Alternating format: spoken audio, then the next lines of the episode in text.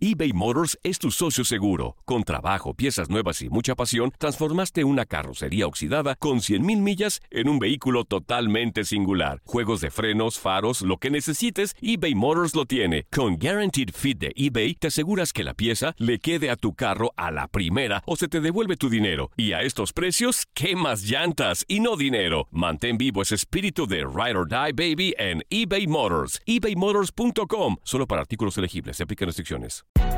Hay gente a la que le encanta el McCrispy y hay gente que nunca ha probado el McCrispy. Pero todavía no conocemos a nadie que lo haya probado y no le guste. Para pa pa pa. Ahorra más en JCPenney, más tu oportunidad de conocer a Shaquille O'Neal. Este sábado 4 de mayo todos ganan durante la entrega de cupones de 10, 50 o hasta 100 dólares, solo en la tienda mientras duren. De 11 a.m. a 1 p.m., los miembros de JCPenney Rewards tendrán una oportunidad exclusiva de encestar para conocer a Shaq. Habla con un asociado en la tienda o visita jcp.com y conoce más sobre la jugada. JCPenney, vale la pena. Cupón válido el 4 de mayo en selección de estilos. Entrega de cupones solo en la tienda para mayores de 18 años.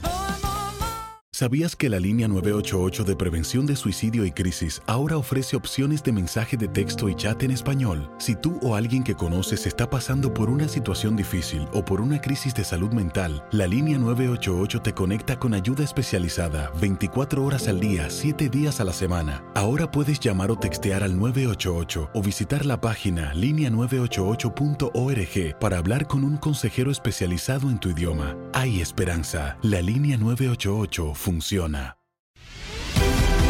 La pasión de los deportes y las notas más relevantes del día, aquí, en lo mejor de tu DN Radio Podcast.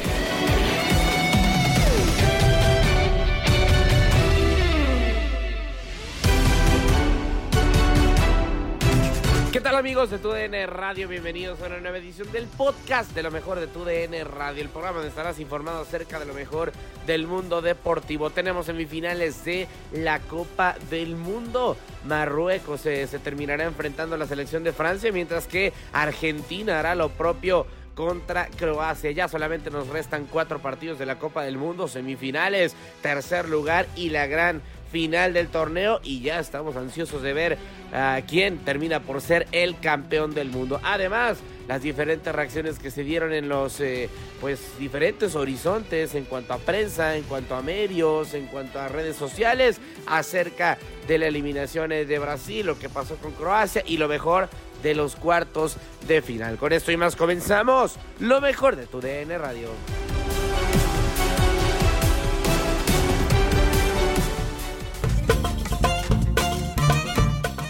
Hoy en Euforia Qatar analizaremos a profundidad a las cuatro naciones que se instalaron ya en las semifinales de la Copa del Mundo. Además, debatiremos sobre si esta es o no la mejor Copa del Mundo de Lionel Messi en lo individual. Platicaremos sobre Francia. La actual campeona vuelve a una semifinal y analizaremos sobre si puede llegar a la gran final de la máxima justa futbolera. Nos quedan solo cuatro selecciones y las cuatro tienen entrenadores con perfiles diferentes. Aquí revisaremos cuáles son sus fortalezas y debilidades para estar en semifinales. Aquí comenzamos el día 22 de Euforia Qatar.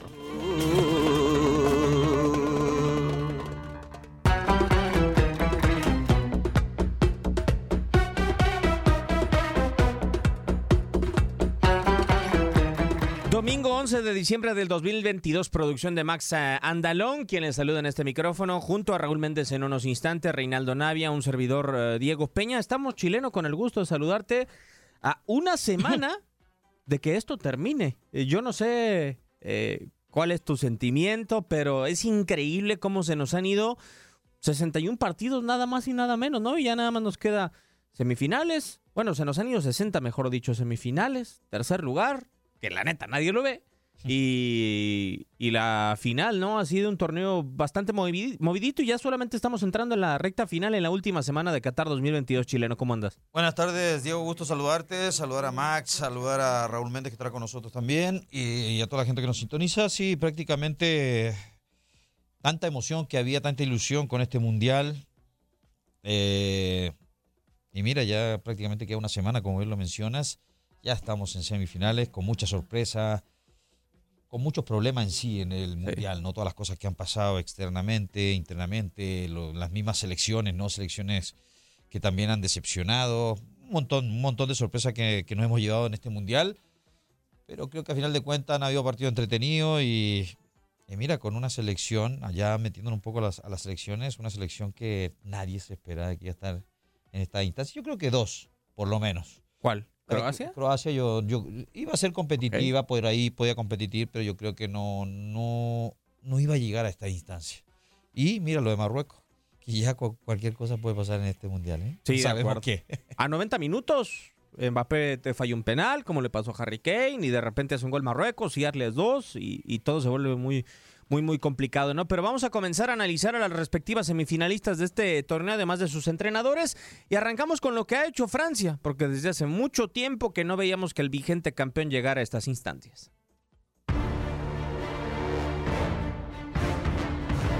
La defensa de la corona se mantiene en pie en una instancia poco vista. Francia mantiene vivas las esperanzas de renovar el título del mundo y ha llegado a semifinales, una gesta que pocos campeones han podido realizar. La última vez que el monarca reinante del máximo título del fútbol mundial arribó a esta instancia, veríamos a un equipo de antología. Dunga y Bebeto llevaron al título del mundo a Brasil en Estados Unidos y se mantuvieron dentro del once inicial para la próxima Copa del Mundo de Francia 1998. Al equipo que ya era campeón del mundo se le agregaron jugadores de gran talento como Rivaldo, Ronaldo, Cafú y Roberto Carlos para conformar una base que amenazaba con retener el título. Marruecos y Escocia en fase de grupos, Chile en octavos de final, Dinamarca en cuartos y Países Bajos en semifinales supusieron el camino de la verde amarela rumbo al Stade de France. Hoy, un equipo que mantiene a sus principales ídolos y la base en su once, repite la gesta de las semifinales y luce como favorito para hacer lo propio en la final. Antoine Griezmann, Olivier Giroud, Hugo Lloris y el principal referente Kylian Mbappé son las principales cartas que le permiten a Francia ser el campeón del mundo en llegar a semifinales desde 1998.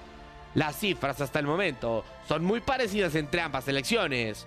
Las dos escuadras perdieron su último partido de fase de grupos al estar ya clasificados, ganando todos los demás de su camino a semifinales, y dependerá de Francia el mejorar lo hecho por la canariña y convertirse en el primer bicampeón mundial desde Chile 1962. Para tu DN Radio, Max Andalón.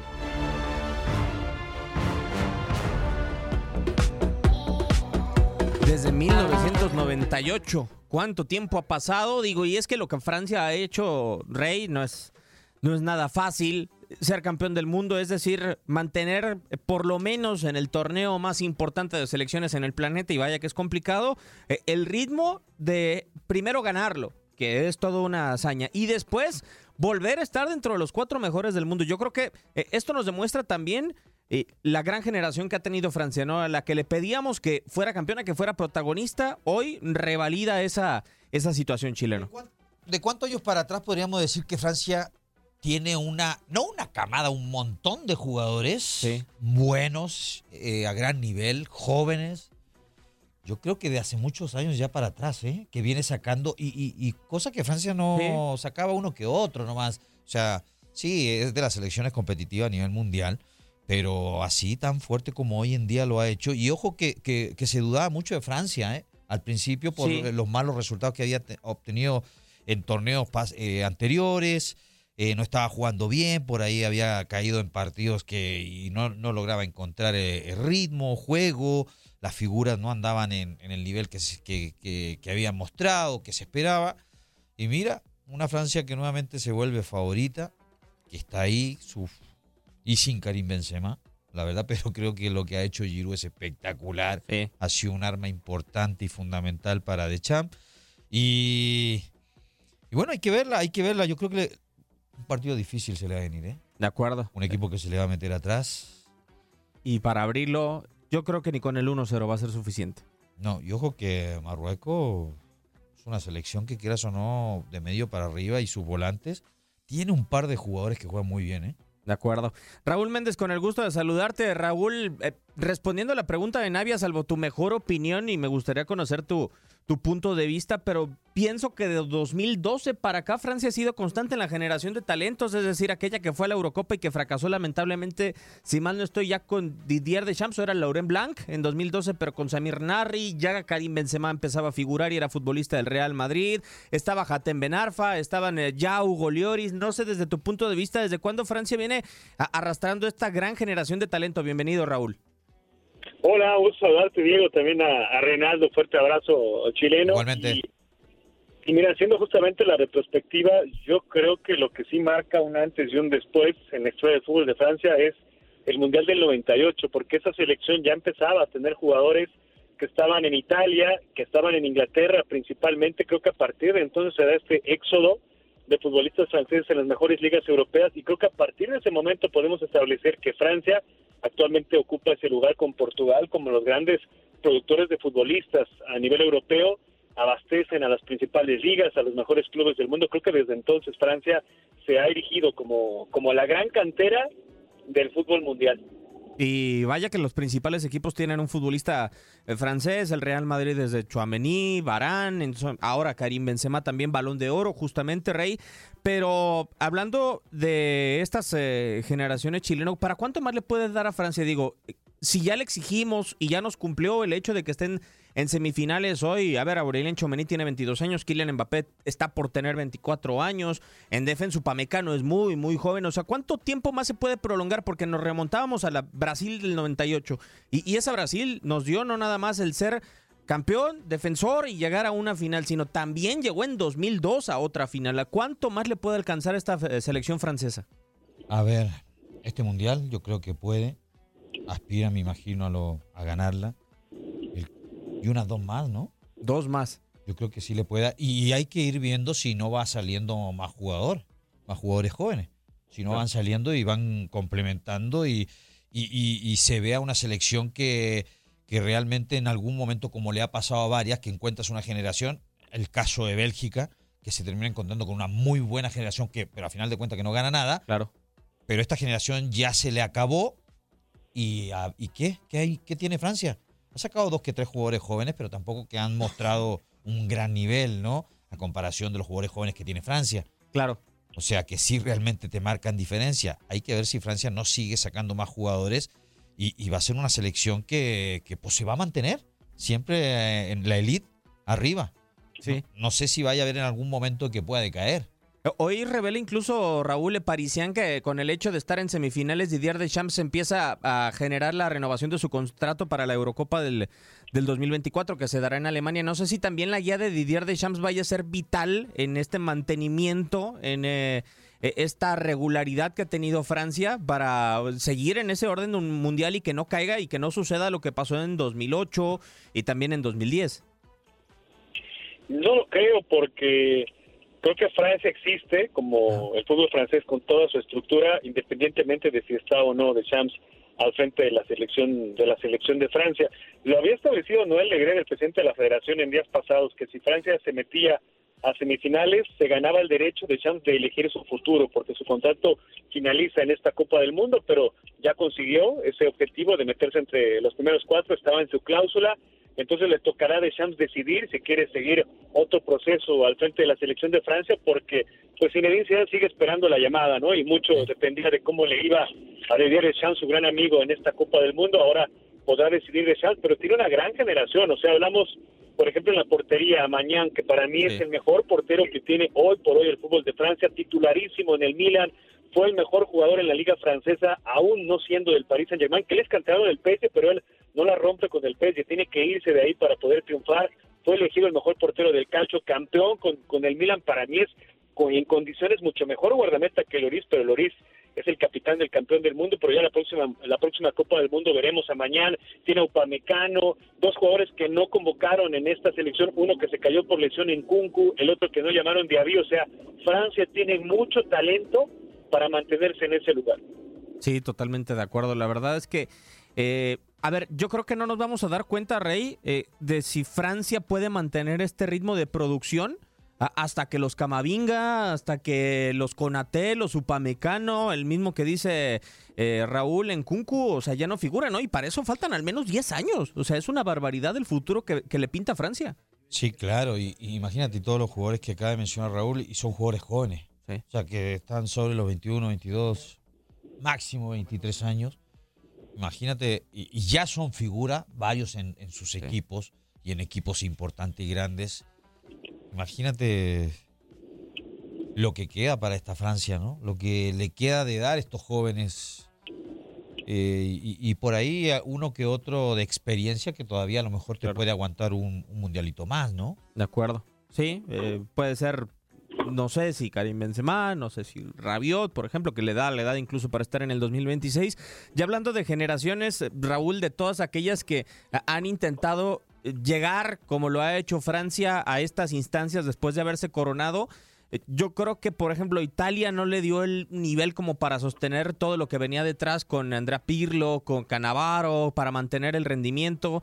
Eh, España, bueno, eh, era una gran generación, pero hoy nos ha demostrado que necesitan tiempo los chicos, los Pedri, los Gaby, eh, los eh, Eric García, entre otros. Eh, Yo la única que sí me deja una profunda desilusión del 98 para acá, eh, que le veía potencial realmente para volver a estar al menos en semifinales, era la Brasil del 2006. O sea, una Brasil en donde estaba Ronaldo, estaba Ronaldinho, que no dio el do de pecho cuando se esperaba que era justamente el mejor jugador del mundo, estaba Adriano, y, se quedó en cuartos de final, claro, ante una gran Francia también.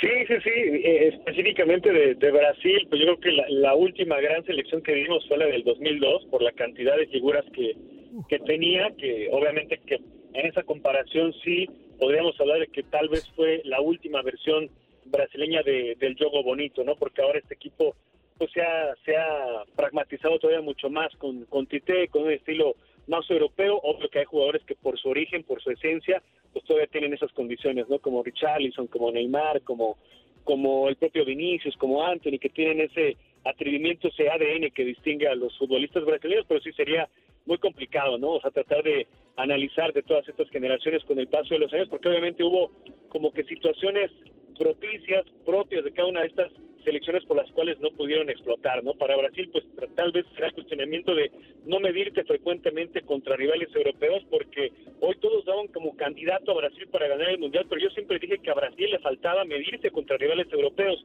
Del Mundial de Rusia al Mundial de Qatar, Brasil solamente enfrentó un equipo europeo en esos cuatro años y medio en un partido amistoso, o sea, no tenía realmente el termómetro Brasil para poder establecer hasta dónde podía llegar a una Copa del Mundo y todos creo que nos dejamos llevar por una eliminatoria en la que solamente enfrentó a Argentina una sola vez, o sea, le faltaba ese roce, ese nivel de exigencia a Brasil. Oye, y, ya que mencionó esa Brasil del 2002, ni me lo recuerde, me tocó a mí enfrentar esa selección brasileña, que, que- esa selección te metía de, de cinco para arriba, ¿eh? Ah, a lo bajito te metía cinco. Que no le hicieras enojar a esa Brasil porque... es- y, y yo creo que esa calidad de jugadores hoy en día, por mucho sí, sigue siendo Brasil lo que tú quieras, pero creo que en esa generación había mucho más calidad todavía Y liderazgo, de la ¿no? que hay hoy en día. Sí, liderazgo ni decir, ¿eh? Todavía están los Cafú, los Roberto Carlos, los Lucio, No, los Rival, los Kaká, los Ronaldinho, los Ronaldo, ¿ah? Los de Nilsson. No, mami, Adriano, No, Julio Batista. No, le sobraba, le sobraba personalidad y talento a esa, a esa selección, sinceramente. Vamos a ver si Francia con el tiempo se puede equiparar a esas grandes generaciones que han existido. Pero también otro de los protagonistas en semifinales ha logrado completar el camino a siete partidos, la albiceleste, como en 2014. Por el tercer lugar, por la final, pero bien o mal llegando a estas instancias de nuevo de la mano de su mejor futbolista. Esta es la comparativa de cómo lo hizo en 2014 Leonel Messi y cómo ha aparecido ahora para llevar al albiceleste a estas instancias. Messi y todo el mundo detrás. Argentina está una vez más en las semifinales de la Copa del Mundo y en esta ocasión el líder dentro y fuera de la cancha es alguien que esperaban lo fuera desde hace tiempo. Lionel Messi ha dado un giro de 180 grados a su historia en los mundiales, ahora en Qatar 2022. La albiceleste llega a su segunda semifinal en las últimas tres Copas del Mundo, teniendo como referente a Leo Messi, que por primera vez con su selección ha logrado ser factor, pues en Qatar ha marcado ya en los juegos de eliminación directa ante Australia y Países Bajos, situación que no había logrado en Rusia 2018, Brasil 2014, Sudáfrica 2010 y Alemania 2006. Hoy podemos hablar del Messi más decisivo en años, ya que en las cuatro copas anteriores solo había conseguido cuatro asistencias, una en 2010 ante México, otra cuatro años después ante Suiza y un doblete de pases de gol ante Francia. Hablando directamente de Qatar 2022, podemos encontrar la mejor faceta mesista, teniendo gol en cuatro de los cinco encuentros disputados y dos asistencias, además de aparecer como líder en el momento adecuado en situaciones ríspidas ante Países Bajos. El destino pone a Leo en semifinales como el máximo goleador de Argentina en mundiales junto a Gabriel Batistuta se encuentra a dos juegos de empatar a Lothar Mateus como el jugador con más partidos disputados en las Copas del Mundo y solamente le faltaría levantar la copa para cerrar el debate sobre si es o no el mejor de la historia. Para tu DN, Antonio Camacho.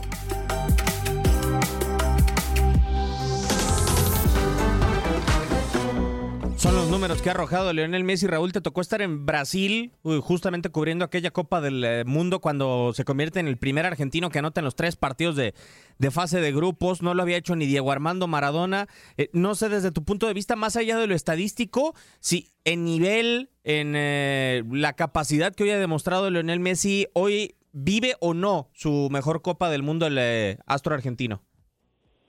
Fíjate que hasta antes de este mundial a tocado ver a Messi en todos los mundiales, desde 2006, en Sudáfrica, en Brasil, en Rusia. Esta es la primera vez que no lo veo directamente en una Copa del Mundo, pero sí ha sido uno de los jugadores que más me ha impresionado de verlo en cancha, o sea, estando en cancha, eh, cubriendo un partido y él eh, es impresionante, o sea, no lo ves.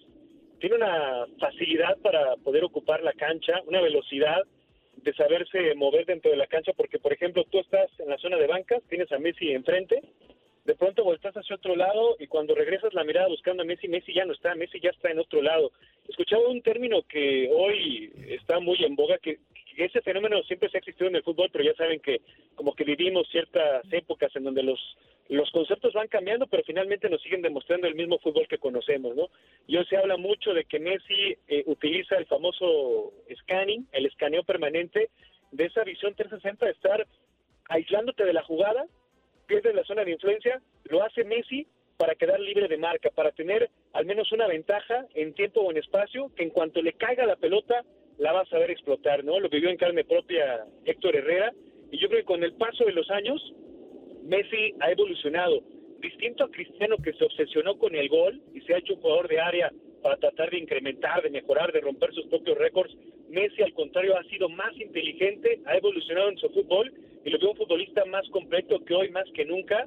Messi hace jugar el resto y su influencia es mucho mayor, no solamente en el área como definidor, como pasador, como generador de juego.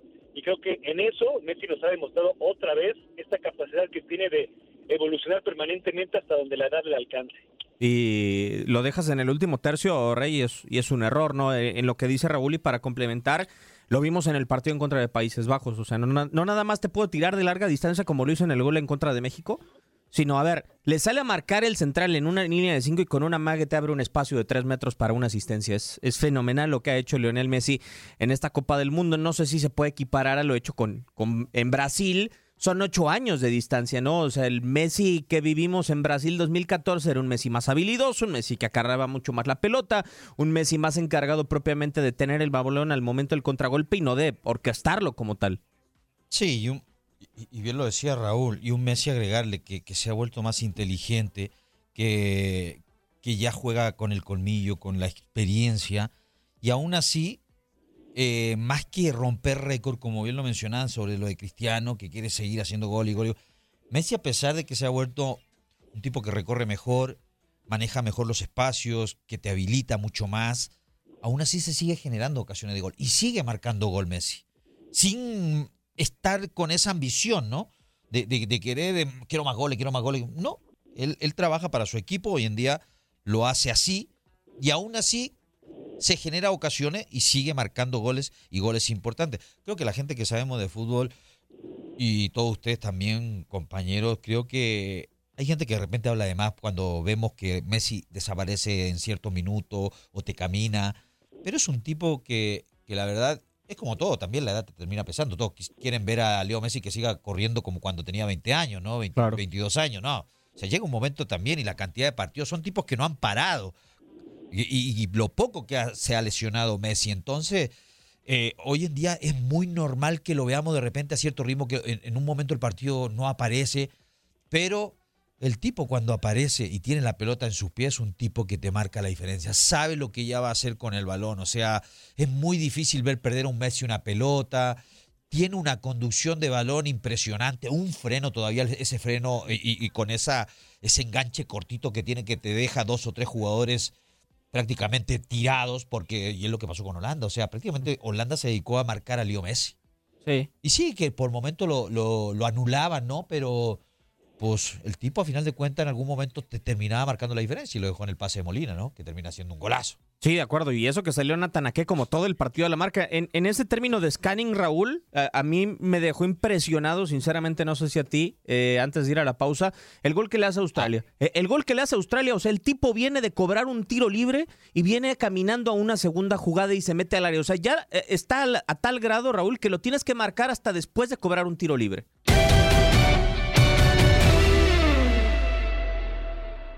Ha habido grandes finales ¿no? en la historia y obviamente pues eh, en la producción no con uh, Octavio Rivero hemos uh, pues ya metido un poquito ahí la, la lupa en algunas finales que han destacado a lo largo de la historia y mire el viaje en el tiempo que vamos a hacer ¿eh? en estos momentos nos vamos hasta Uruguay 1930 Euforia Podcast. Historias que van contigo. Las puertas del recinto se abrieron en punto de las 8 de la mañana, seis horas antes del inicio del partido. Al mediodía ya respiraba y vibraba con las ilusiones de 90.000 personas que esperaban con ansias a que el silbante belga John Langenus, con un silbatazo, hiciera saltar las emociones de millones de aficionados. El capitán argentino era Manuel Ferreira, el uruguayo José Nasasi. Todo estaba listo. Los equipos asomaron al túnel. Un león rugió. Caminaron rumbo al centro del campo. 20.000 argentinos cantaron su himno. 70.000 uruguayos hicieron lo propio. El silbante respiró profundamente. Se llevó el silbato a la boca. Los siguientes 90 minutos serían recordados para siempre. Y así comenzó todo. Uruguay vibraba. En el centenario, los gritos y cantos no cesaban. El conjunto local se lanzó al ataque, haciendo retroceder a los argentinos, que de milagro no perdían. Pero al minuto 12, Pablo Dorado aprovechó una pifia en la frágil defensa argentina para abrir el marcador. El gol parecía abrir el camino para la victoria uruguaya, pero, muy por el contrario, el medio campo argentino se hizo mayor, soportando el castigo y se hizo fuerte. Luis Monti, ese durísimo half de San Lorenzo, de quien se dijo había sufrido amenazas de muerte antes del juego, olvidó los problemas y comenzó a elaborar jugadas de peligro.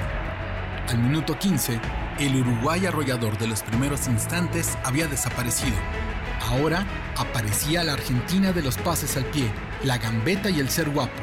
Y vaya que se necesitaba hacerlo. A los 20 minutos, Carlos Peusele disparó cruzado y mandó la pelota a acariciar a su amiga la red. Argentina empataba, Uruguay sufría. Cuatro minutos después, el centenario enmudeció por primera vez en toda la Copa. El prodigioso Manuel Ferreira, capitán argentino, encontró sin marca a Guillermo Stabile, la gran estrella albiceleste, quien solo empujó la pelota al fondo de las redes. La transmisión de la radio uruguaya, Sodre, con la voz de Emilio Elena, invitaba a no desmayar el apoyo, pero Argentina era mejor, y así se fueron al descanso.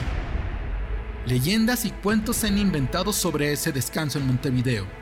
300 soldados a bayoneta calada custodiaban el campo. Los argentinos dicen que fueron amenazados, los uruguayos opinan lo contrario. El ambiente era tenso, pero en el segundo tiempo los locales salieron a morirse en la raya, con tal de no permitir un desastre. Al minuto 57, Pedro Sea hizo que el alma le volviera a Uruguay, marcando el gol del empate. Al 68, el vasco Iriarte alcanzó a lanzar un disparo que no iba ni tan fuerte ni tan colocado, pero fue suficiente para vencer a Botazo en la puerta argentina. El centenario volvió a hacer erupción. Un grito que se escuchó por todo Uruguay estremeció la tierra. Los campeones de París y Ámsterdam volvían a liderar el marcador. Cuando era un niño, Juan Dorado perdió su brazo jugando con la sierra eléctrica de su padre. Ahora, a sus 25 años, se encontró solo frente al marco de Botazo, con la pelota llegando, servida para que un remate de cabeza pusiera el marcador definitivo. 4 a 2. John Langenus se acercó sigilosamente a la puerta que daba acceso a la salida. Cuando estuvo más cerca de ella, tomó su silbato, lo hizo sonar y corrió al vestidor. Tomó su maleta y salió corriendo rumbo al barco en el que partiría esa misma noche a Europa. Nunca más volvió a pisar terreno charrúa. Lo mismo hicieron los abanderados. En medio de un gentío, alguien le dio una copa de latón a Uruguay. La Copa del Mundo no fue testigo de esta gesta. En el campo, en la calle, en las ciudades, en los pueblos, la gente festejaba a los campeones del mundo, gritando, Uruguay no más, Uruguay no más.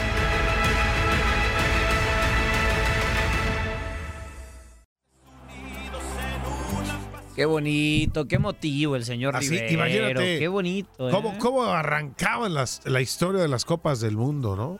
Es, es, eh, es, eh, padrísimo no ver cómo tantos países se juntaban y, y era una novedad en, aquel, en aquellos ¿Ya entonces. había tele en esas, no, verdad? No, no, no. No había tele en el 30. Se- se Puro radio. Radio y se grababan así con esos citas de carrete, ¿no? Has quedado bien informado en el ámbito deportivo. Esto fue el podcast, lo mejor de tu DN Radio. Te invitamos a seguirnos, escríbenos y deja tus comentarios en nuestras redes sociales, arroba tu DN Radio, en Twitter y Facebook.